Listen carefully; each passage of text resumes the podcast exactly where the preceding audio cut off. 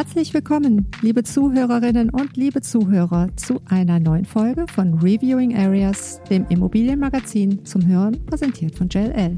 Ich bin Stefanie Baden. Und ich bin Nikolas Katzow.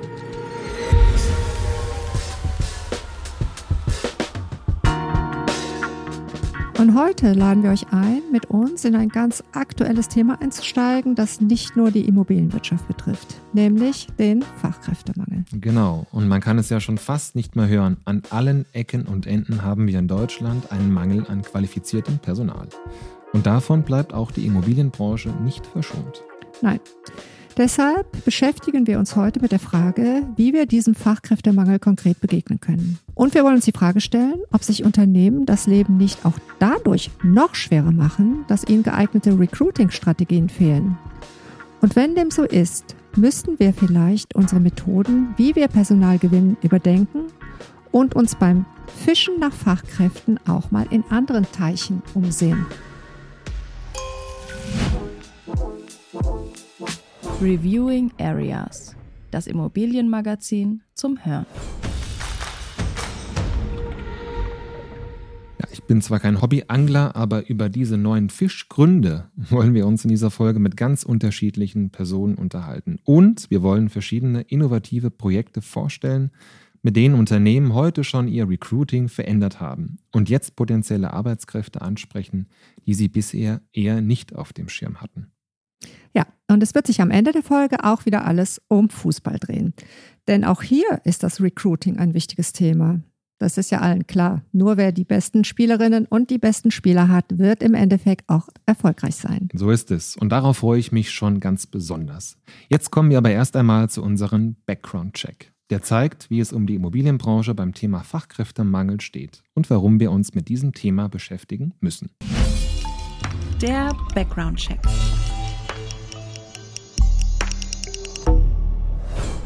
Der Fachkräftemangel ist real. Noch nie fehlten der deutschen Wirtschaft so viele qualifizierte Fachkräfte. Nach einer Analyse des Instituts der deutschen Wirtschaft waren 2022 durchschnittlich 1,3 Millionen Stellen unbesetzt. Die Zahl ist ein neuer Höchstwert. Im Vorjahr fehlten eine Million qualifizierte Fachkräfte, also gut 30 Prozent weniger. Während der Bedarf an Fachkräften steigt, geht die Zahl der formal für die Berufe qualifizierten Arbeitssuchenden zurück. Es klafft eine immer größere Fachkräftelücke auf.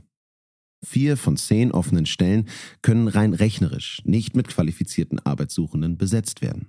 Bei offenen Stellen im Experten- oder Spezialistenbereich liegt der Anteil der nicht besetzten Stellen sogar noch höher. In diesen Bereich fällt auch die Bau- und Immobilienbranche. Laut Institut der deutschen Wirtschaft liegt dort die Stellenüberhangsquote 2022 bei 60 Prozent. Das bedeutet, dass rein rechnerisch sechs von zehn offene Stellen nicht besetzt werden konnten, weil keine passenden Arbeitskräfte zur Verfügung standen.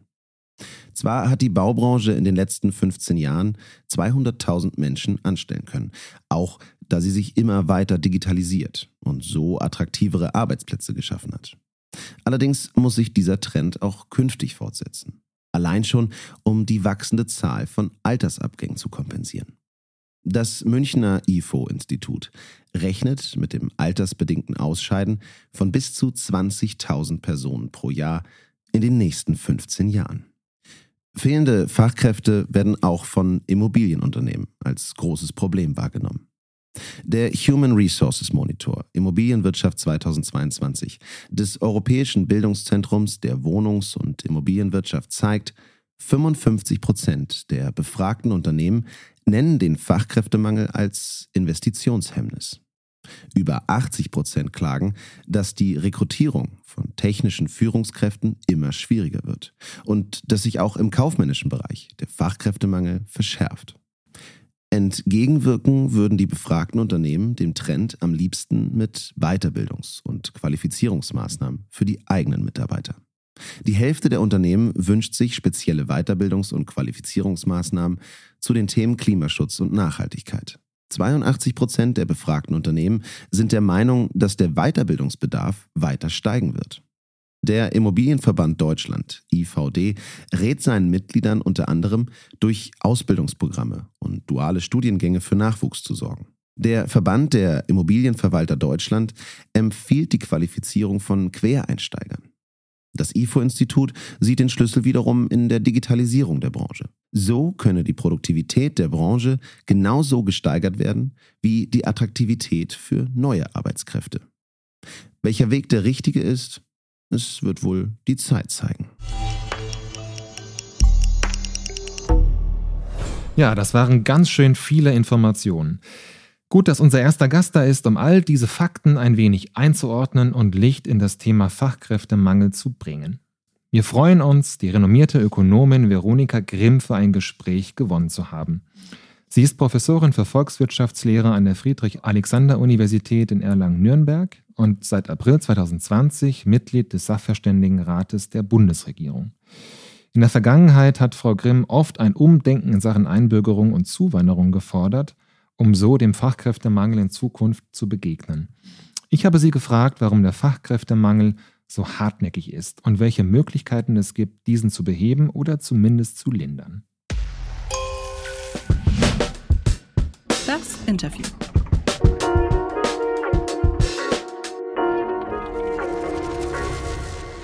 Einen wunderschönen guten Tag, Frau Grimm. Hallo, ich grüße Sie. Frau Grimm, der Fachkräftemangel ist eines der drängendsten Probleme unserer Zeit, auch für die Immobilien- und Bauwirtschaft. Im Grunde vergeht keine Tagung, keine Veranstaltung, kein Netzwerkevent, äh, ohne dass dieses Thema im Vordergrund steht. Frage an die Wirtschaftsweise. Ist nur die Demografie schuld an dieser Misere oder haben im Grunde die Politik und die deutsche Wirtschaft schlicht und einfach an dieser Stelle versagt? Ja, versagt würde ich nicht sagen. Es ist schon ganz viel Demografie dabei. Die äh, Situation ist einfach herausfordernd, weil wir durch den demografischen Wandel als Gesellschaft immer älter werden und deswegen einfach das Verhältnis von arbeitender Bevölkerung zu den Menschen, äh, die sich im Ruhestand befinden, sich verschlechtert. Ähm, und es ist auch nicht nur in der Bauwirtschaft so, es ist in allen möglichen Bereichen so, es ist im Gastgewerbe so, aber es ist eben auch in ähm, hochqualifizierten Berufen so. Ähm, bei den wirklich hochqualifizierten Fachkräften ist es so, dass natürlich auch Menschen abwandern, weil vielleicht zum Beispiel in den Vereinigten Staaten oder so bessere Bedingungen herrschen.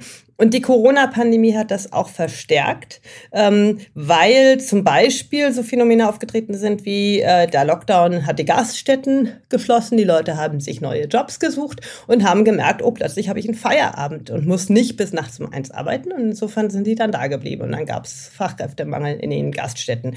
Im, äh, in der Corona-Pandemie sind auch die Ausbildungszahlen runtergegangen, einfach weil ja die Auszubildenden, die Leute wollen erstmal jemanden sehen, äh, digital, nur online ist natürlich ganz schwierig, sich für Ausbildungsberufe zu entscheiden. Und da fehlte dann eben auch die Betreuung, die Information, auch die Persön der persönliche Kontakt.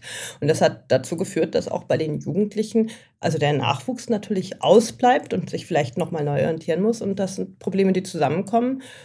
Da sind natürlich auch politische Fehler geschehen. Also ich glaube, auch in der Corona-Pandemie hätte man sich viel, viel mehr um die Ausbildung und die Schülerinnen und Schüler kümmern müssen. Jetzt haben Sie mit der Gastronomie schon ein sehr gutes Beispiel genannt. Ähm, steht dann jetzt der Bauwirtschaft zum Beispiel das gleiche Schicksal bevor wie der Gastronomie? Also jetzt äh, geht es der Bauwirtschaft ja aktuell besonders schlecht, Aufträge werden storniert, neue Aufträge kommen also im Grunde nicht rein. Wenn die jetzt die Bauwirtschaft ähnlich vorgeht wie die, wie die Gastronomie und jetzt einen Teil ihrer Mitarbeiter entlassen muss, ähm, kommen die dann auch nicht wieder zurück, wenn es wieder besser geht? Sind die dann weg, so wie es jetzt eben gerade vielen gastronomischen Betrieben geht? Ja, die Bauwirtschaft hat ja jetzt im Winter einfach dadurch, dass es eine Zeit lang dann doch mal sehr, sehr kalt war. Ähm, da ist immer in der Bauwirtschaft Flaute. Äh, bricht die Bauwirtschaft ein und äh, dieses Winterloch, das äh, ist auch stark zusammenhängend mit der Temperatur einfach. Das ist immer so, jedes Jahr. Ähm, und es zieht dann wieder an. Jetzt würde man auch erwarten, dass in den kommenden Wochen, Monaten die Bauwirtschaft wieder anzieht. Und es muss ja massiv gebaut werden. Es besteht ja ein massiver Bedarf. Also die ähm, Vermutung ist eigentlich eher, dass äh, dort der Fachkräftemangel zuschlägt. Und das Problem ist auch nicht so einfach zu lösen, weil zum Beispiel aus den anderen europäischen Staaten äh, könnte man ja rekrutieren, wäre jetzt irgendwie sehr naheliegend. Aber äh, die anderen europäischen Staaten haben auch ähnliche demografische Probleme. Insofern, insofern ist es nicht so leicht, das Personal zu finden. Und unsere ganzen Vorhaben im Zuge der Transformation, wir haben ein Wohnungsproblem, wir wollen ganz viele Wohnungen bauen, da wird äh, nicht genug passieren können, einfach aufgrund dieser Fachkräfteengpässe. Aber auch in anderen Bereichen wollen wir investieren. Und überall, wo gebaut werden muss, investiert werden muss, werden Fachkräfte benötigt. Und die fehlen einfach in Deutschland aktuell. Lässt sich überhaupt beziffern, wie, also wie viele Fachkräfte fehlen, also wie groß die Lücke ist in Zahlen ausgedrückt? Ja, wenn man das ähm, ermittelt, da ist, das ist natürlich nicht so einfach zu beziffern, aber äh, Berechnungen zeigen schon, dass die Lücke substanziell ist. Man bräuchte eine Zuwanderung von netto 400.000 Personen pro Jahr um äh, ungefähr das gleiche Erwerbspersonenpotenzial aufrechtzuerhalten. Ob man das jetzt aufrechterhalten will, ist die Frage, aber das ist mal so ein Benchmark. Und jetzt ist es ja so, dass nicht alle, die kommen, auch bleiben. Es wandern sehr, sehr viele wieder ab äh, von denen, die zuwandern.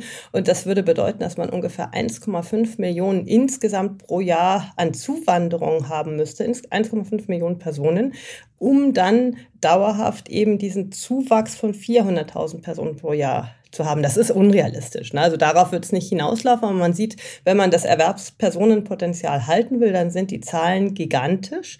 Und das zeigt einfach, wir müssen wirklich was tun, um einerseits die qualifizierten Fachkräfte, äh, die jungen Menschen im Land zu halten, auch dazu zu bringen, eine Erwerbstätigkeit aufzunehmen und möglichst auch Vollzeit zu arbeiten oder äh, zumindest nicht ähm, in großem Umfang Teilzeit zu arbeiten. Und zum anderen müssen wir Zuwanderung generieren und das wahrscheinlich nicht unbedingt nur aus den europäischen Nachbarstaaten, weil dort die haben das gleiche Problem. Das heißt, man muss über Europa hinausschauen und sich als Zuwanderungsland aufstellen und attraktiv machen. Und das ist jetzt in der deutschen Mentalität noch nicht wirklich verankert heute. Mhm.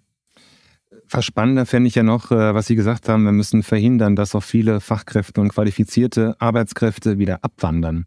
Ähm, können Sie ein paar Beispiele nennen, ähm, an welchen Schrauben müsste man da drehen? Ist es nur eine Frage quasi von Deutschland als Staat, der bessere Bedingungen schaffen muss? Oder sind es auch die Unternehmen selbst und äh, die Arbeitgeber, die einfach attraktiver werden müssen?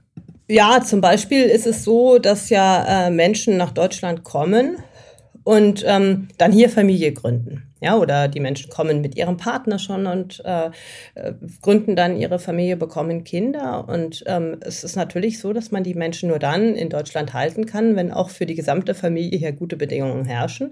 Ähm, wenn also der Partner auch einen Job findet, wenn die Kinder gute Kinderbetreuung, ähm, gute Verhältnisse in der Schule finden. Und da ähm, spielt eine ganz große Rolle zum Beispiel auch, ob man als Eltern wenn man nicht der Landessprache vollständig mächtig ist, tatsächlich darauf vertrauen kann, dass die Kinder eine gute Ausbildung bekommen. Und das ist bei unserem Schulsystem natürlich zum Beispiel fragwürdig, weil sehr, sehr vieles an den Eltern hängen bleibt. Man hat die äh, Schule vormittags, Typischerweise organisieren dann die Eltern die Hausaufgaben. Äh, da ist noch so einiges zu tun, damit man dann auch äh, zugewanderte äh, attrahiert und ein attraktives Umfeld schafft. Das ist so ein Aspekt. Und dann fragt sich natürlich auch, wie behandelt man die Leute? Hat man eine Willkommenskultur? Kommuniziert man als Land den Menschen, ihr seid hier willkommen und ähm, seid einfach ein wertvoller Bestandteil unserer Gesellschaft oder ist das nicht so? Und da würde man in Deutschland doch denken, da gibt es regional große Unterschiede. Also es ist sicherlich nicht in der ganzen Breite so, dass man eine Willkommenskultur an den Tag legt, vielleicht in großen Städten, vielleicht dort, wo Start-ups sind, wo ein internationales Umfeld Umfeld ist. Aber in vielen Teilen Deutschlands ist das schon so, dass das eine gewisse Überwindung und auch nochmal ein neues Mindset braucht. Ja. Und glauben Sie jetzt auch, dass konkret die Arbeitgeber, die Unternehmen sich Gedanken machen müssten, dass sie auch gezielt äh, ja, Fachkräfte aus dem Ausland, aber auch aus anderen Branchen wenn ich jetzt an die Bau- und Immobilienwirtschaft denke, hängt da viel mit dem Image, glaube ich, einer Branche zusammen, dass ich attraktiv bin für junge Arbeitnehmer, für qualifizierte Arbeitskräfte.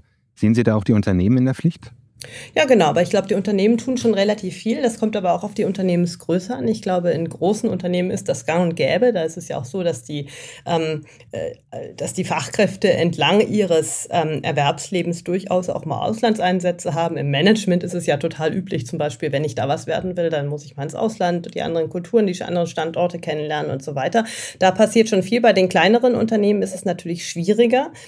Und da sind schon die Infrastrukturen, um solche Bewerbungs- oder Rekrutierungsprozesse aufzusetzen, natürlich ganz andere.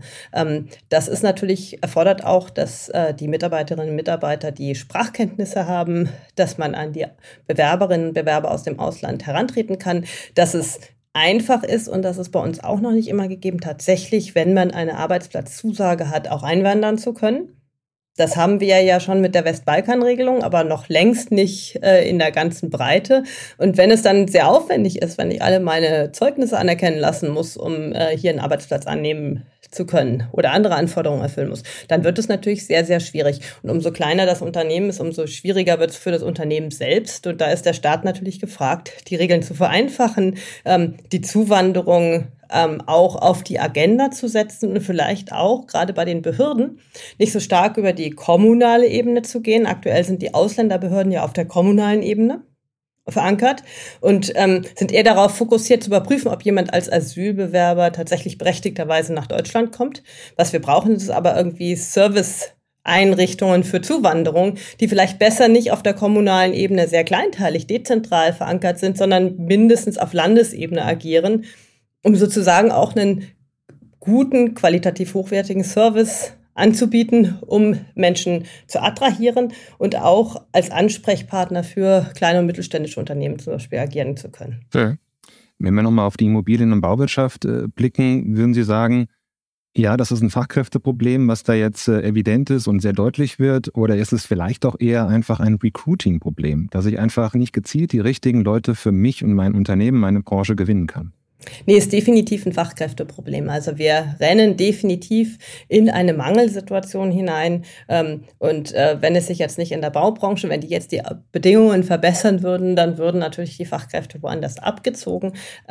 Und dann äh, gäbe es woanders die Probleme. Das haben wir in der Corona-Pandemie ja mit den Gaststätten erlebt. Ja, die Leute wurden von den Gaststätten abgezogen und dann hatten vielleicht die Supermärkte ausreichend Personal, ähm, aber die Gaststätten haben ihr Personal nicht zurückbekommen. Und äh, deswegen braucht es auch eine Initiative in der ganzen Breite und auch nicht nur für hochqualifizierte Fachkräfte, sondern eben auch für viele ähm, Fachkräfte in Ausbildungsberufen, ähm, die oder, und auch für Fachkräfte, für Kräfte, die einfache Tätigkeiten ausüben, weil wir einfach in der ganzen Breite äh, doch einen Mangel an Arbeitskräften erleben werden. Hm, also reden wir nicht vom Fachkräfteproblem, sondern von einem Arbeitskräfteproblem. Genau, von einem okay. Arbeitskräfteproblem in der ganzen Breite. Ja. Aber nochmal die Frage zu den äh, Recruiting-Maßnahmen. Ähm, was können Ihrer Meinung nach denn Recruiter tun, um das Problem zu beheben? Also geht es da nur um Geld? Also wenn ich jetzt nur mal an mich und mein Unternehmen denke, ich brauche dringend Menschen, die für mich äh, arbeiten, hochqualifizierte Mitarbeiter, Mitarbeiterinnen. Kann ich sie nur locken durch mehr Gehalt und eine gute Work-Life-Balance oder ist es mehr als das? Ja, das wird definitiv passieren. Die Unternehmen werden bessere Gehälter anbieten.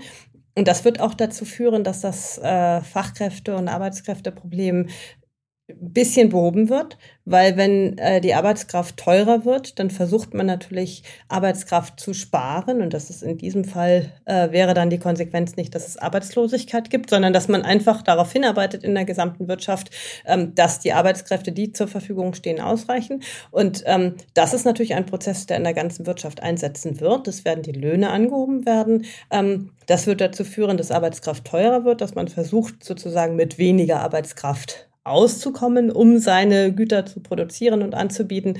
Ähm, und das kann zum Beispiel die Digitalisierung befördern oder eine Art von Automatisierung befördern. Ähm, und das ist ja durchaus zielführend, aber das wird eben zu einer Lohnsteigerung führen. Und das werden wir jetzt auch Stück für Stück erleben. Mhm. Also für die Unternehmen erstmal eine schlechte Nachricht, höhere Kosten. Wenn sie dadurch vielleicht, äh, Sie sagen es, äh, mehr in Automatisierung und Digitalisierung investieren, der Anreiz ist da, vielleicht auch da äh, ein positiver Beitrag. Aber insgesamt wird doch mit Sicherheit das Negative überwiegen. Äh, wie groß ist denn, also lässt sich das berechnen, der volkswirtschaftliche Schaden durch, äh, dieses Fach, durch diesen Fachkräftemangel in Deutschland? Kann man den beziffern? Ich glaube, dass es gar nicht so zielführend ist, da im Sinne von einem Schaden drüber nachzudenken, weil wir ja in einer Transformation äh, schon mitten in einer Transformation sind, in einem Strukturwandel hin sind, hin zu klimafreundlicher Produktion.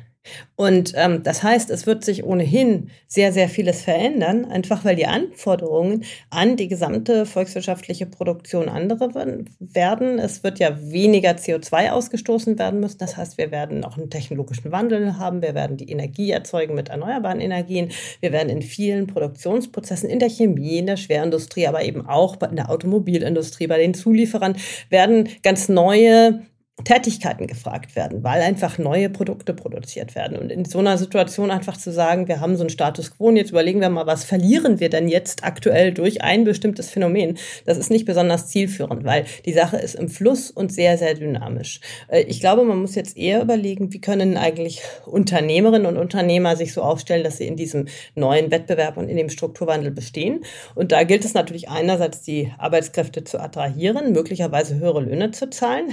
Es gilt gilt aber auch zum Beispiel Angebote zu machen, um äh, Arbeitskräfte darüber zu attrahieren, dass sie ihnen zum Beispiel äh, Qualifikationen anbieten. Ja, es wird ja auch viel Strukturwandel geben und in dem einen oder anderen Unternehmen fallen Tätigkeiten oder Produktionsprozesse weg. Die Leute fragen sich, was wird denn dann aus mir?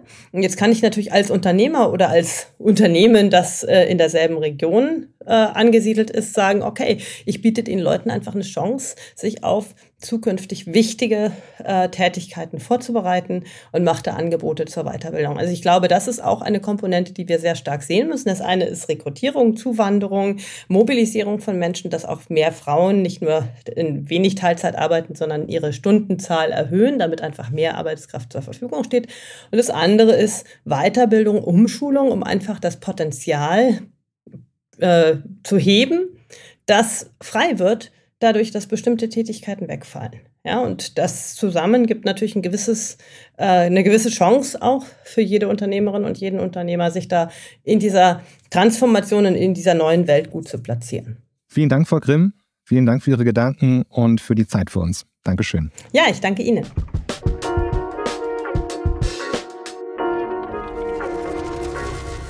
Ein aufschlussreiches, aber auch ganz schön ernüchterndes Interview. Laut IFO hatten sich Anfang 2023 weniger Unternehmen in der Bau- und Immobilienbranche über den Fachkräftemangel beschwert.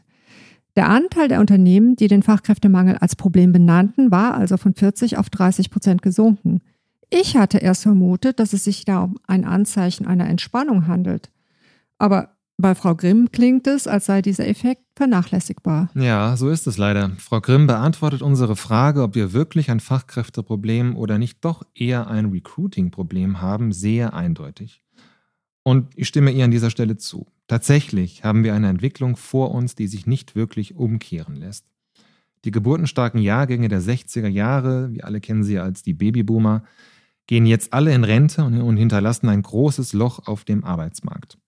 Die Branchen stehen darum jetzt in indirekter Konkurrenz um alle ArbeitnehmerInnen.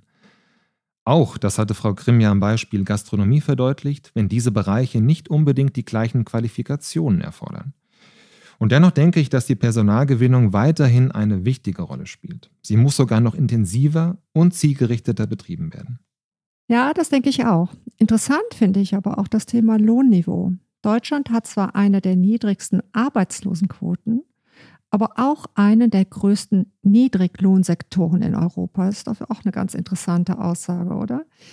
Also war die Arbeitslosigkeit das Thema der vergangenen Jahrzehnte, dreht es sich jetzt um die Arbeiterlosigkeit. Und dann ist es ja nur eine Frage des Marktes. Das ist wie immer. Ist eine Sache knapp, lässt sich dafür ein höherer Preis durchsetzen. Und im Falle der Arbeitskraft ist es der Lohn. Also der Lohn als die knappheitsbedingte Aufwertung der Arbeit. Was heißt das? Die Arbeitgeber müssen noch ein bisschen tiefer in die Tasche greifen. Finde ich auch. Ne? Ich nehme das mit äh, dem Punkt für unsere nächste Gehaltsverhandlung. ja, ja, mach ich, das mal. ich fand aber gerade den Punkt mit der Weiterbildung besonders spannend. Äh, Mitarbeiter, insbesondere auch ältere, weiterzubilden und sie so für die neuen Anforderungen der Arbeitswelt fit zu machen und sie zugleich möglichst lange im Betrieb zu halten. Weiterbildung ist ein Weg, Fachkräfte zu binden, aber auch ein Weg, sie zu gewinnen. Ein anderer Weg ist die Rekrutierung auch im nicht-europäischen Ausland, so wie es Bonovia gemacht hat. Der DAX-Konzern hat gezielt Menschen aus Kolumbien angeworben, um ihrem eigenen Fachkräftemangel zu begegnen und konnte so, ich glaube, 17 Elektronikerinnen und Gärtnerinnen anstellen. Ja, vielleicht waren es auch 18. Aber die Frage ist ja, wie hat Kann das sein. genau funktioniert? Ja, es hat so funktioniert, dass die kolumbianische Arbeitsagentur intensiv über ihre sozialen Medien für die Arbeitsperspektive in Deutschland Werbung gemacht hat. Und das haben sie so gut gemacht, dass sich zahlreiche Frauen und Männer um die Stellen beworben haben. Rekrutiert wurde ausschließlich in den Bereichen, in denen es in Deutschland einen Bedarf und in Kolumbien einen Überschuss an Fachkräften gibt. Also das hat man auch ziemlich klug gelöst, finde ich. Möglich wurde das Recruitment aber auch, und das ist natürlich nicht so positiv äh, für Kolumbien, durch die dort hohe Arbeitslosigkeit. Hier konnte das deutsche Unternehmen eine Perspektive bieten. Also Win-Win für beide Seiten, würde ich sagen. Perfekt, so muss es sein. Eine wichtige Maßnahme ist es, sich proaktiv um MitarbeiterInnen zu bemühen. Anwerbung im Ausland ist eine gute Möglichkeit. Oder aber man spricht gleich eine Gruppe an, die bisher in bestimmten Branchen einfach nicht gesehen wurde. Das macht zum Beispiel das Bauunternehmen Hagedorn mit ihrer Initiative Frau am Bau. Best Practice. Ende 2020 wurde die Kampagne von Geschäftsführerin Barbara Hagedorn ins Leben gerufen, um mehr Frauen für die Arbeit auf dem Bau zu begeistern und so in der Branche einen Strukturwandel anderer Art auszulösen. Ich habe mich mit Frau Barbara Hagedorn getroffen und habe ihr meine Fragen zur Initiative gestellt und ich fand einige Punkte sehr, sehr lehrreich. Sie sagt, wir sind am Bau, der Bau macht Spaß, der Bau äh, bietet so viel mehr in den letzten Jahren, wie viele äh, vielleicht denken mögen. Und äh, von daher, wir haben Nachhaltigkeit, wir haben Digitalisierung, wir bieten so viel und äh, sind dann ganz, ganz massiv rangegangen zu sagen, wir machen Frau am Bau und suchen junge Menschen, Auszubildende, die den Mut haben, sich zu trauen. Das ist schon mal ein tolles Statement. Ich habe mich dann mit ihr darüber unterhalten, warum es eigentlich so wenige Frauen am Bau gibt, was das Marketing damit zu tun hat und wie denn so die Resonanz aus der Branche war.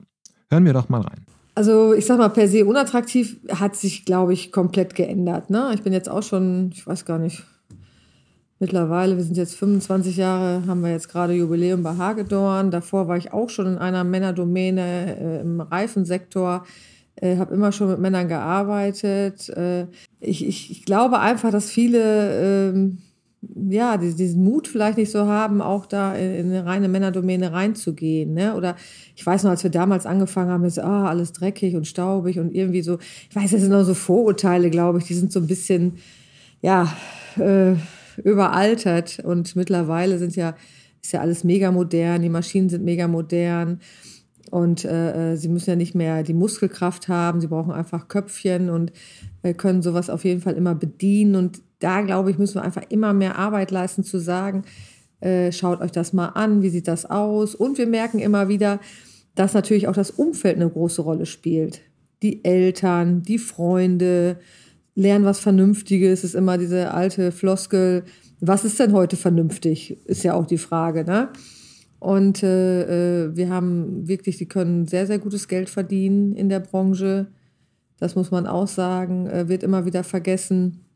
Und wir, es ist einfach unheimlich attraktiv, aber ich glaube, es wird zu wenig nach draußen erzählt. Wir sind ein kleiner Mosaikstein in der ganzen äh, Branche. Es müssen natürlich alle mitziehen, es müssen alle sich so ein bisschen äh, ähm, öffnen und auch was machen. Und das ist einfach, du musst auch wirklich dahinter stehen, weil wenn du deiner äh, ich sag mal, Personalabteilung, HR-Abteilung sagst, jetzt kümmere dich mal darum, dass wir mehr Frauen kriegen, weiß ich nicht, ob das reicht. Da gehört schon ein bisschen mehr dazu. Du musst also wirklich als Unternehmen dahinter stehen, du musst die DNA haben, du musst es leben, deine Führungskräfte müssen es leben. Und das zieht sich ja wirklich, ja, ganz durch das Unternehmen durch. Und da merke ich einfach halt, dass wir auch im Unternehmen viel dran gearbeitet haben und auch da wirklich ein Umbruch passiert ist, ne? dass man merkt, ach guck mal, äh, äh, dass sie einfach sensibler drauf sind, dass sie darauf achten. Und äh, wir haben natürlich, wenn wir jetzt Auszubildende haben, ich lade auch immer gerne die Eltern mit ein, weil die überhaupt gar keine Vorstellung haben, was das Kind so erwartet. Und die gehen meistens raus und sagen dann, ja, das habe ich alles gar nicht gewusst. Das ist ja toll.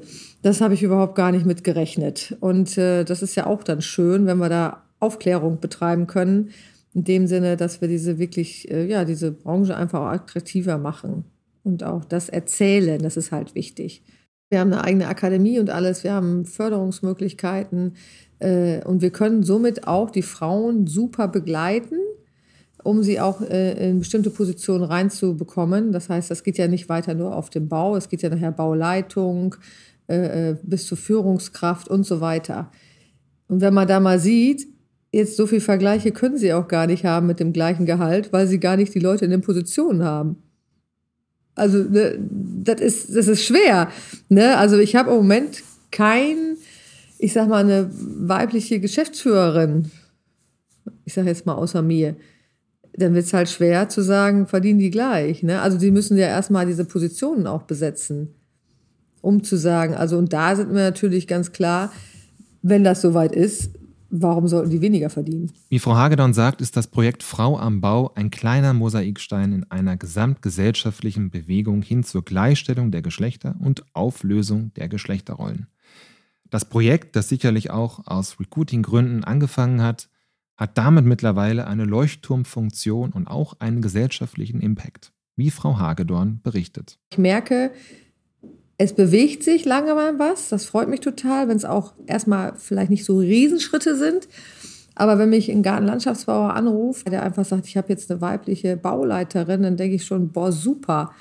Ne, das ist ja schon mal auch ein Schritt man kann ja nicht immer nur in diesen großen Schritten denken, dieses Kleine immer, dass sich das wieder äh, multipliziert, dass die wieder sprechen, dass die wieder weiter das erzählen. Das macht ja unheimlich was aus. Und ich finde, wir müssen einfach weiter Vorbilder sein. Und die jungen Frauen brauchen Vorbilder. Das höre ich immer wieder. Die sagen immer, ja, wer ist denn da? An wen kann ich mich denn halten? Auch spannend ist, wie sie junge Leute schon früh abholen und gezielt in ihrem Weg auf dem Bau bestärken. Das möchte ich zum Schluss noch kurz einmal einspielen die jungen Leute müssen ja auch angesprochen werden und müssen auch irgendwie Bock darauf haben. Ne? Und wenn, wir, wenn sie gar nicht wissen, was auf sie zukommen kann und wenn sie gar nicht wissen, was dieser Beruf wirklich hergibt, wie sollen sie sich dafür entscheiden? Und wir fangen ja schon an mit einer Kinderuni. Bei uns sind schon 10- bis 14-Jährige, die machen hier eine Kinderuni und die sind jetzt äh, im, die machen immer also ein Semester, zwei Semester, also ein Semester Abbruch, ein Semester Tiefbau, ein Semester dann äh, äh, Flächenrecycling und sowas alles. Und das ist total spannend zu beobachten. Und dann können wir sie schon von da abholen und sagen, guckt euch das mal an, was eventuell auf euch zukommt. Und das finden wir immer schon klasse. Und wir haben jetzt die neue Klasse, ist gerade wieder gestartet mit 30 Kindern. Und äh, ja, die sind jetzt den ganzen Sommer hier regelmäßig in meinen Abständen und machen ihre Diplome. Wir machen das in der Schulzeit, das ist dann also einen späten Nachmittag gegen Abend. Dann kommen die hier hin und äh, werden immer äh, betreut von unseren einzelnen, äh, je nachdem, was jetzt gerade ist, der Abbruch ist jetzt, fangen wir meistens mit an, dann äh, kommen Projektleiter, die Geschäftsführer und äh, erzählen ihnen was dazu und die machen auch eigene Projekte. Die bekommen dann einen Plan und sagen, wie würdet ihr das jetzt machen? Wie würdet ihr vorge vorgehen und solche Sachen, dass sie einfach mal wissen, was passiert da eigentlich. Und das sind total spannende Fragen und wirklich tolle Ideen auch, die wir da auch äh, bearbeiten. Und das macht richtig Bock, mit denen zu arbeiten. Und meinst du, du wirst deine Tochter wirklich in die Sommeruni bei Hagebau schicken? Klar, warum nicht? Okay, aber mir fällt jetzt gerade noch ein anderes Thema ein, Nick. Thema Frau am Bau. Das lenkt doch meine Aufmerksamkeit sofort auf die Erwerbsbeteiligung der Frauen in diesem Land. Die ist nämlich ehrlich gesagt ziemlich erbärmlich. Und ich glaube, wenn wir die ausweiten könnten, dann wäre beim Thema Fachkräftemangel auch äh, ein großer Schub äh, nach hinten in Bezug auf Mangel und nach vorne in Bezug auf weniger Mangel erreicht.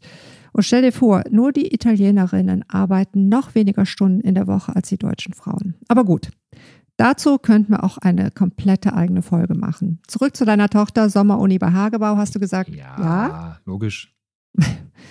Was meinst du, sagt deine Tochter dazu? Aber das kannst du mir ja auch gleich sagen. Hm. Naja, vielleicht überzeuge ich meine Tochter vielleicht davon, ein Fußballpraktikum in Hamburg zu machen.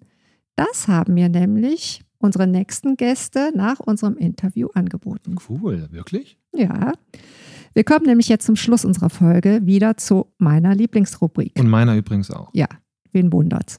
Also unsere Rubrik am Ball bleiben.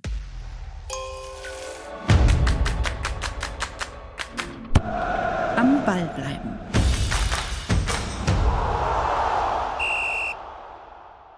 Und dieses Mal habe ich mich mit dem Trainerduo Kim Koschmieder und Jan-Philipp Kaller von der Frauenmannschaft des FC St. Pauli unterhalten. Das war nicht nur ein großer Spaß, ähm, es ist auch nötig, denn es ist ja auch in der Fußballwelt ein Thema, wie man die besten Leute bekommt. Ich wollte von den beiden wissen, wie sie mit dem Bedarf nach guten Spielerinnen umgehen und welche harten und weichen Faktoren hierbei wichtig sind. Und dabei ging es auch natürlich um weibliche Vorbilder. Das Trainerduo Kim Koschmieder und Jan-Philipp Kaller. Ein Trainerduo bei welchem Verein? Wir sind äh, ein Trainerduo beim FC St. Pauli. So sieht's aus. Ja, dann moin, moin. Vielen Dank für die Einladung. Moin, hallo. Wie kommt man denn als Fußballverein an die besten Spieler und Spielerinnen? Wie seht ihr das? Ja, das ist eine äh, gute Frage, mit der wir uns ähm, sicherlich auch bald beschäftigen müssen. Ich, ähm, wir sind ja Stand jetzt äh, in der dritten Liga ansässig, wo wir mit Sicherheit noch andere Recruiting-Maßnahmen haben, als wir es dann später in Liga 2, das heißt zweite Bundesliga, was langfristig der Plan sein soll, haben. Mm, es gibt äh, vielleicht, um das mal ganz technisch zu sehen, gibt es Plattformen, es gibt transfermarkt.de, es gibt ähm, verschiedene Analysesysteme ähm, wo Scouts sozusagen ähm, gucken können, wo ist die Art Spieler, die ich brauche, rein von den Zahlen her. Das heißt, äh, es gibt Plattformen, wo man genau sehen kann, das ist ein Spieler, der hat äh, so eine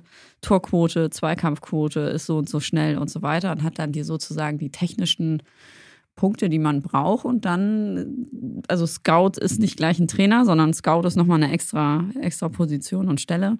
Dann wird er losfahren und wird sich diese Spieler anschauen und so hoffentlich an ja, seinen Spieler rankommen, den er dann für, für diesen Kader braucht.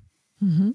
Das ist alles noch sehr, sehr weit gedacht. Das ja. ist alles noch nicht so, wie es bei uns in der Realität tatsächlich aussieht. Ähm, wie Kim gesagt hat, wir sind im, noch nicht im Leistungssport unterwegs. Äh, bei uns wir haben keine finanziellen Mittel, um Scouts oder sonstige ähm, Beobachter mitzubezahlen. Das läuft alles auch eigentlich noch so über unsere Tische mit, äh, wobei wir das relativ wenig und spärlich auch mit in unserem Zeitkonto mit unterbringen können.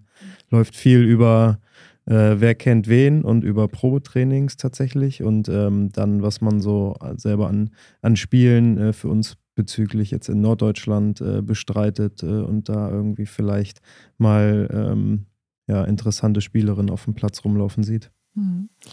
Jetzt ist für viele Unternehmen ja das Thema Employer Branding ein großes, großes Thema. Der FC St. Pauli ist über die Grenzen Hamburgs ja bekannt für seine offene Kultur und seine Lockerheit. So äh, kommt das zumindest bei mir als äh, Kölnerin an. Zieht dieses Image leichter Spieler und Spielerinnen an? Habt ihr das Gefühl, dass man sagt, oh wow, das ist ein cooler Verein, da, da will ich gerne hin? Spielt das eine Rolle? Ja, auf jeden, auf jeden Fall, würde ich sagen. Also Hamburg ist ja auch eine Studentenstadt und äh, wir haben das tatsächlich äh, infrastrukturtechnisch als Vorteil auch von der Lage. Also wir sind, äh, erstmal ist es der FC St. Pauli, der bekannt ist, der für gewisse Werte auch steht und ähm, das auch nach außen trägt. Und dann haben wir natürlich auch den Vorteil, dass von außerhalb viele Studentinnen zu uns kommen und auch äh, in ihren, ihrer Heimat vielleicht vor gut und vielleicht sogar professionell Fußball gespielt haben, gesagt haben, okay, jetzt soll es aber ein Studium in Hamburg sein. Und dann sind wir neben dem Vorstadtverein ähm, natürlich äh, ja schon ein schneller Ansprechpartner, um bei uns mal ein Probetraining zu machen. Man muss auch sagen, äh, bei uns aktuell im Kader betrifft das auch fünf, sechs Spielerinnen die zum, die zum Studieren halt hierher gekommen sind ne? und äh, bei uns jetzt spielen. Mhm. Und was ist noch besonders wichtig für Spielerinnen, wenn sie bei euch anfangen? Was, was könnt ihr für, für Themen nennen, für Faktoren? Was fällt euch auf? Was, ist, ähm, was sind große, große Anziehungspunkte über so ein Image und hinaus? Du hast eben das Thema Werte angesprochen. Was ist es besonders? Was erwarten Spielerinnen, wenn sie zu euch kommen? Also für uns müssen die Spielerinnen natürlich sportlich auch erstmal äh, mit reinpassen. Äh, das muss Sinn ergeben, die äh, bei uns mit aufzunehmen. Wir sind auch kein, kein Auffangbecken für, für jegliche Spielerin, sondern das muss dann auch sportlich für uns und auch für die Spielerin natürlich Sinn machen. Äh, viel wichtiger sehe ich dann aber auch eigentlich gerade im Amateurbereich auch noch das Menschliche. Also es muss passen, dass dieses Team sich super in das Team von uns, nee, diese Spielerin sich super in das Team von uns mit integrieren kann, dass das ähm, menschlich alles passt, dass es da keine äh, Frauen äh, gibt, die da irgendwie querschießen und ähm, ich glaube, wenn das gegeben ist und sportlich äh, das passt, dann äh, haben wir schon ein perfektes Match gefunden. Ähm, alles, was dazu drüber hinauskommt, ist, ist halt äh, Bonus und on top. Also ich weiß, die Mädels gehen oft zusammen ins Stadion, äh, gucken sich die Spiele der Profis an. Ähm, das ist äh, auch irgendwie was, sich so mit in diese Gemeinschaft mit ein, einfinden. Ähm, das sollte, sollte bei den Spielerinnen dann auch irgendwie ein Stück weit mitgegeben sein. Aber auch da haben wir ganz, ganz verschiedene ähm, Herkunften der Spielerinnen. Wir haben Spielerinnen, die, die aus dem Ausland äh, zu uns kommen. Äh, wir haben Spielerinnen, die auch äh, nur für ein paar kurze Semester Studium in Hamburg sind und bei uns mit aufgenommen werden und dann äh, nach einem Jahr wieder gehen. Aber im Optimalfall haben wir natürlich gerne auch Spielerinnen, die bei uns möglichst viel und möglichst lange uns erhalten bleiben und sich mit uns zusammen gemeinsam entwickeln. Mhm. Und wir bieten natürlich auch ein ganz tolles Trainerduo. Das darf man nicht vergessen. ja, jetzt habt ihr ein bisschen so aus eurer Perspektive ähm, gesprochen. Ich knüpfe nochmal noch mal an an meine Frage, wie ist die Erwartungshaltung der Spielerin? Wenn die zu euch kommen, was, was sagen sie? Was ist ihnen wirklich wichtig? Ja, ich glaube, vorrangig, da wir halt, wie gesagt, noch im Amateurbereich sind, wollen die halt Spaß haben. Ne? Also den muss man mal sagen, wir äh, trainieren dreimal die Woche und sind am Wochenende on Tour von Hamburg bis nach Meppen teilweise in der Regionalliga. Und ähm, da ist das halt ganz wichtig. Das ist alles im Low-Budget-Bereich. Das heißt, die Spielerinnen verdienen bei uns nichts. Und da ist das halt einfach besonders wichtig, denen ein Umfeld zu bieten, was Spaß macht, weil sie investieren viermal die Woche. Und wenn man dann mit Bauchweh irgendwie zum Training kommt oder irgendwie gestresst ist von der Arbeit, ähm, dann werden die nicht lange und nicht nachhaltig bei uns bleiben. Ne? Also das ist so das Wohlfühlpaket, aber auch kombiniert irgendwie mit dem Leistungsgedanken und auch dieser Verbindlichkeit. Und das ist halt was Besonderes bei uns, wenn man das vergleicht mit, mit Herren in der Regionalliga, da wird halt keiner für nichts kommen. So, und äh, von daher sind genau diese Punkte, ähm, die Jan ja auch angesprochen hat, ähm, wichtig, dass das Gesamtpaket stimmt, dass die Mädels sich wohlfühlen, dass die hier eine neue zweite Heimat finden. Das ist auch wie so eine zweite Familie, die die Mädels haben, ähm, weil man sich halt einfach wahrscheinlich sogar noch öfter als die Eltern teilweise viermal die Woche sieht und einfach Unmengen an Zeit miteinander verbringt. Und das ist eine tolle Gemeinschaft und ist ein cooles Feeling. Und ich glaube, alle, die jetzt lange auch schon bei uns gespielt haben. Wir haben jetzt auch in dieser Saison verabschieden wir auch eine Spielerin, die seit 2013 beispielsweise ähm, im Kader der ersten Frauen ist. Die sagt halt einfach, es war eine tolle Zeit. Das wird sie nie vergessen, da wird sie ihren Kindern noch von erzählen. So, die äh, zieht es aber tatsächlich jetzt nach so langer Zeit in die Heimat zurück und wird da sesshaft und haben da ein Haus gekauft. So und ähm, ja, ich glaube, das sind im Job würde man sagen, die Work-Life-Balance muss halt irgendwie stimmen. Und ähm, das ist halt das, was wir äh, bieten. Und äh, ja, wir haben halt nichts an Geld, aber trotzdem bleiben die Spielerinnen bei uns. Dann frage ich mich, wenn Geld hier nicht der dominierende Faktor ist oder überhaupt kein äh, Faktor ist, was bewegt dann Frauen, sich so zu committen und so viel Zeit zu investieren in einen Sport, der dann noch im Amateurbereich angesiedelt ist? Also ich glaube, dass Frauen, die äh, in, in dem hohen Amateurbereich spielen wollen, da keine andere Wahl haben. Also klar können die sagen, ich habe auch Bock, lieber eine, eine Liga weiter unten zu spielen und fahre dann nur, nur durch Hamburg und habe zwei, drei Stunden am Wochenende mehr Zeit für Freunde, Familie, sonst was. Aber ähm, auch, auch bei den Frauen zählt natürlich oft der Leistungsgedanke und äh, man möchte so hoch wie möglich Fußball spielen. Und ähm, das ist dann für die, viele in dem Fall jetzt die Regionalliga und auch Vielleicht schwebt ja auch in der einen oder anderen noch dieser Traum mit, mal eine Liga weiter oben zu spielen und dann tatsächlich auch mit dem Fußball Geld zu verdienen. Ähm, leider ist das bei den äh, Frauen noch nicht so weit gekommen oder sind sie noch nicht so gleichberechtigt angesehen, wie es ähm, im Herrenfußball der Fall ist, wo tatsächlich, wie Kim ja gesagt hat, auch in Kreisliga, Bezirksliga, Landesliga schon Geld gezahlt wird und Spieler von Jahr zu Jahr wechseln, weil sie woanders äh, 5 Euro mehr kriegen. Das ist äh, bei uns im Frauenbereich äh, nicht der Fall. Was aber auch was Schönes ist, weil dadurch hast du auf jeden Fall eine höhere Beständigkeit äh, bei den Spielerinnen in dem Team. Und ich äh, sage immer, ich äh, kenne ja nun auch beide Seiten. Ich äh, sage immer, ich finde es sehr, sehr ehrlich, äh, was die Frauen in dem Sport äh, betreiben, weil sie kommen tatsächlich nicht wegen des Geldes, sondern weil sie Bock auf Fußball haben und das dreimal, viermal die Woche. Training, Auswärtsfahrten, wo sie den ganzen Sonntag unterwegs sind. Und ähm, das gefällt mir sehr, dass das sehr ehrlich ist, was die da machen. Wir haben jetzt im Podcast schon äh, von verschiedenen Wegen gehört, Frauen für traditionell eher männlich geprägte Berufe zu begeistern. Frau Hagedorn hat etwa von ihrer Initiative Frau am Bau berichtet.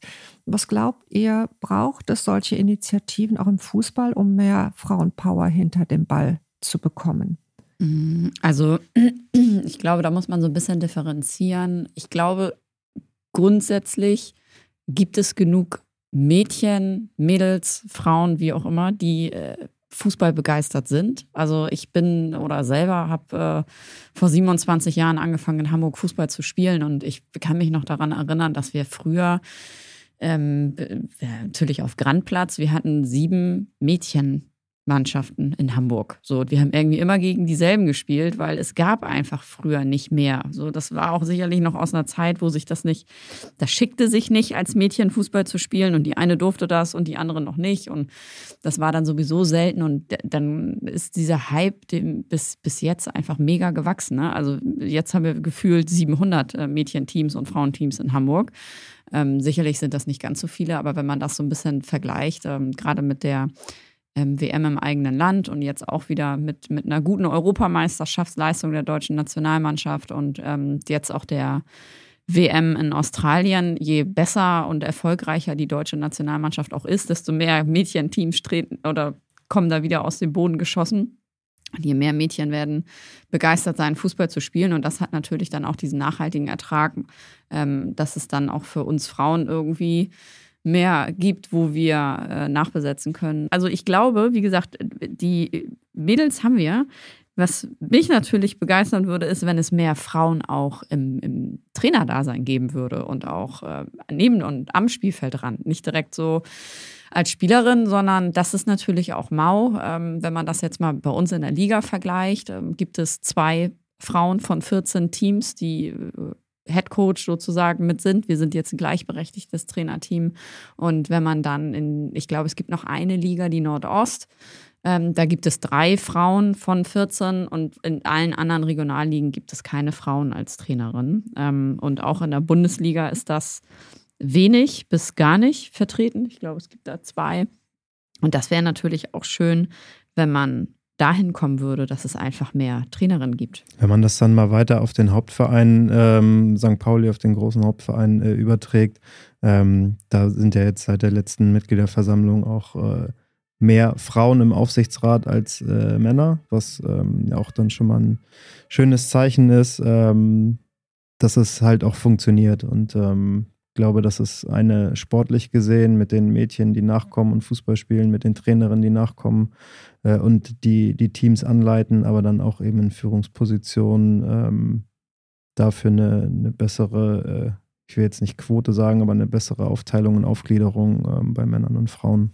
Da sprecht ihr ein ganz wichtiges Thema an, ähm, nämlich äh, das Thema Role Models wie, ähm, in, wie es ähm, auch in den, natürlich in der Wirtschaft auch ist, um ähm, Frauen zu rekrutieren und Unternehmen zu begeistern, äh, ist es natürlich wichtig, dass auch Frauen in Führungspositionen vertreten sind. Und ähm, noch dazu, ihr seid ja jetzt sozusagen ein gemischtes Führungsteam. Ähm, das ist äh, sicherlich auch immer von Vorteil, äh, ein diverses Führungsteam zu haben. Und jetzt komme ich zu meiner äh, nächsten und auch Abschlussfrage. Wir haben ja hier einen ganz spannenden ähm, Aspekt, insofern, als dass du, Kim, wenn du nicht trainierst, tatsächlich in der Immobilienbranche tätig bist. Und jetzt interessiert mich natürlich, wenn du einen Fußballverein mit ähm, der Branche vergleichst, worin siehst du als Arbeitgeber ähm, Gemeinsamkeiten oder Unterschiede oder glaubst, können, kann der eine vom anderen lernen in Bezug darauf, wie man attraktiv wird für den jeweiligen Arbeitsmarkt?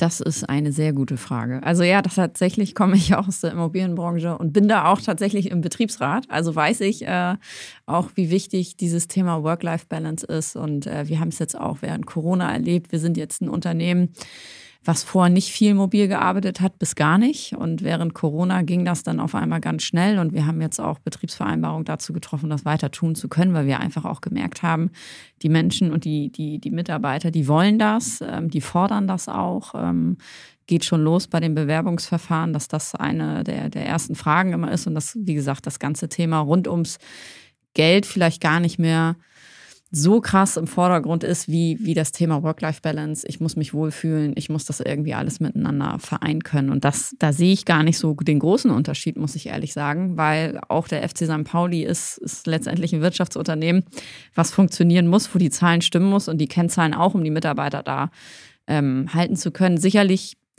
anders als in der Immobilienbranche, wo der Markt ähm, sich nicht so schnell von heute auf morgen ändert, wie, wie es vielleicht eine Saison bei, bei einem Fußballverein sein kann, die mal gut, die mal schlecht ist. So, der Markt ist da ja, der bewegt sich ein bisschen langsamer, nicht von heute auf morgen. Und ähm, ich glaube, dass es da gar nicht so die großen Unterschiede gibt, weil letztendlich musst du die Mitarbeiter irgendwie binden. Und Mitarbeiterbindung ist egal, ob es der FC St. Pauli ist oder ob es im Immobilienbereich ist. Die Mitarbeiter müssen sich wohlfühlen und äh, man sieht das jetzt auch. Äh, die Verdi hat äh, Tarifverhandlungen wieder geführt und das erste Mal, das fand ich ganz erstaunlich, ähm, ist unter anderem beschlossen worden, dass ein Teil des, des Weihnachtsgeldes umgewandelt werden kann in, in äh, bis zu maximal drei Tagen Urlaub. Also daran sieht man ja auch, wie wichtig das Thema Freizeit geworden ist und auch Urlaub und gar nicht mehr so groß. Also was heißt, du musst nachher letztendlich den Kühlschrank füllen können. Ne? Aber ich glaube, wie gesagt, Work-Life-Balance, Mitarbeiterbindung, ähm, ein zufriedener Arbeitnehmer wird immer effektiver dafür Sorge leisten können, dass die Zahlen am Ende des Tages auch stimmen. Super, das ist doch ein tolles Schlusswort. Ich danke euch herzlich für das Gespräch und wünsche euch viel, viel Glück und Erfolg für den Aufstieg in die zweite Bundesliga. Ich werde das ab jetzt verfolgen. Ich danke euch und ähm, habt eine gute Zeit. Vielen Dank auch. Ja, vielen, Dankeschön. vielen Dank. Danke.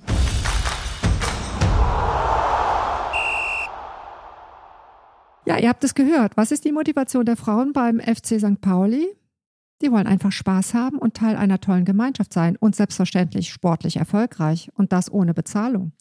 Ja, dass das aber nicht mehr lange so sein kann und darf, ist wohl allen klar. Und wie wichtig die gute Stimmung in einem Team und in einem Unternehmen ist, das hat dieses letzte Interview auf jeden Fall schon einmal gezeigt. Das ist auch gleich eine wunderbare Überleitung zu unserer nächsten Folge. Ja, genau. Wir haben nämlich eine Doppelfolge All About People. Nachdem wir in dieser Folge darüber gesprochen haben, wie wir an gute Leute kommen, sprechen wir in der nächsten Folge mit unseren Gästen darüber, wie wir sie dann auch halten. Genau. Ihr dürft also gespannt sein.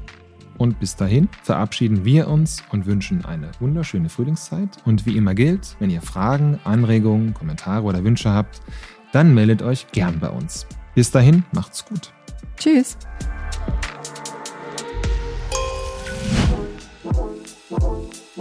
Reviewing Areas, das Immobilienmagazin zum Hören.